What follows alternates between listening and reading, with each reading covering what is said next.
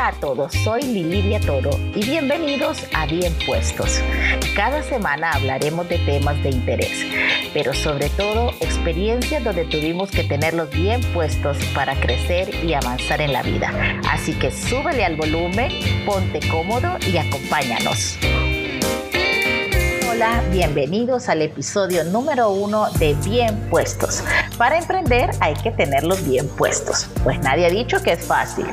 Hoy quiero contarles un poco de mi historia, de cómo inicié a emprender en este mundo de los eventos. Si bien tenía un trabajo entre comillas estable, tomar esa decisión de dejarlo no fue fácil. Siempre hay temores que enfrentar y uno de esos era, soy divorciada con un hijo pequeño, hay que pagar escuela, hay que pagar casa, hay que pagar comida, etcétera, etcétera y si este proyecto que estoy pensando no funciona y si no vendo y si no es una buena idea y si esto y si lo otro y si renuncio y después no encuentro trabajo y esto no funcionó y en mi mente siempre había un y, y, y, y.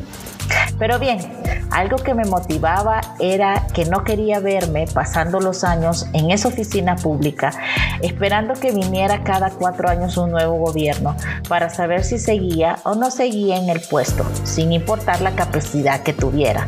Así que lo pensé muchas veces, pero un día me armé de valor Estando todavía en ese trabajo, en aquella institución, me decidí tocar la puerta del jefe y decirle, jefe, renuncio. Y es así que inicié mi emprendimiento en 1996. Gracias a Dios con el apoyo de mis papás. Y así vivida a una tienda de piñatas que se llamaba Rápido y Fácil. Nos especializábamos en llevar alegría a los más pequeños de casa. Sin ninguna experiencia en negocios, sin aún haber terminado la universidad, pero con mucho deseo de emprender. Ese deseo fue mi mayor motivación. Si bien venderle la idea a un cliente de que rápido y fácil no solo era la típica tienda en la que iba a encontrar piñatas, copites y bolsitas, me costó.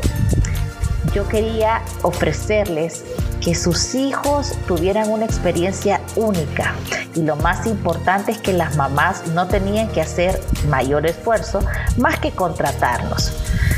Vender esa idea, como les digo, no era fácil, sobre todo en aquel tiempo, en que la única forma de anunciarte eran las páginas amarillas o la sección de anuncios clasificados del periódico. La única oportunidad que tenía era cuando el cliente entraba a mi tienda y era ahí donde yo tenía que poner magia para que no solo se llegaran por una piñata y una bolsa de confites, sino hacerles volar su imaginación y venderles una idea de una fiesta infantil maravillosa. Rápido y fácil fue mi primer paso para estar aquí donde estoy hoy. Si yo no hubiese tomado esa decisión de tocarle la puerta al jefe y decirle renuncio, seguramente estaría todavía en una, en una institución pública trabajando o seguramente estaría de empleada. Es una decisión que todavía hoy celebro. Ha sido una de las mejores decisiones de mi vida.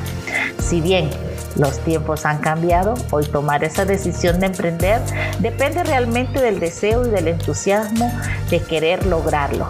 Hoy es el día de que tomes esa decisión.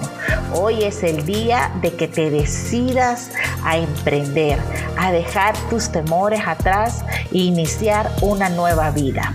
Yo lo logré con todas las limitaciones que te conté, entre ellas la falta de conocimiento en negocios y sin oportunidades de mercadeo y sin. Así que hoy tienes la oportunidad. La suerte que tenemos en este 2020 es que existen ahora muchas instituciones públicas, privadas, ONGs que dan apoyo a emprendedores. Además contamos con redes sociales para mercadear y es más fácil llegar a un cliente objetivo cuando tu objetivo está claro. Te he contado esta historia con el objetivo de darte estos consejos. Número uno, quítate el miedo, atrévete, como dice la canción. Tienes que animarte y tomar la decisión. La decisión está en tus manos. La decisión está en quitarte el temor de que si lo vas a lograr o no lo vas a lograr. pero si usted no lo intenta, siempre va a estar con esa duda de que, ¿y si hubiera funcionado? Créame, va a funcionar. Dos, busque ayuda. Las cámaras de comercio o instituciones como Voces Vitales son un ejemplo de instituciones que apoyan mucho al emprendedor. Tres, capacítese en mercadeo, en negocios, en impuestos. Hoy la posibilidad a través del Internet es inmensa. Hay miles de cursos gratis en los que le pueden enseñar a técnicas de ventas, cómo mostrar su producto en las redes sociales. Así que tómese su tiempo para capacitarse. Igual, siga gente que le pueda motivar personas que sean inspiración, empresas a las cuales usted admira y que ese puede ser su sueño de que su negocio llegue a ser como esa empresa.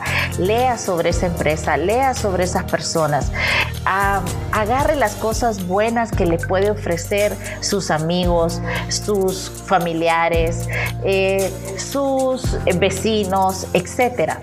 Y por último, pero no el menos importante, es más, es el consejo más importante que te puedo dar hoy. Todos tus proyectos ponlos en las manos de Dios.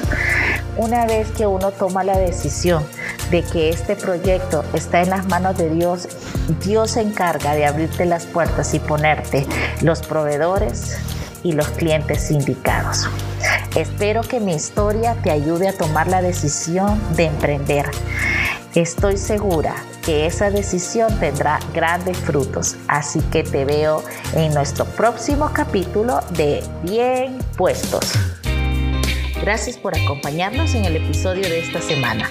Los invitamos para que nos acompañen en el próximo y recuerden siempre tenerlos bien puestos. Hasta la próxima.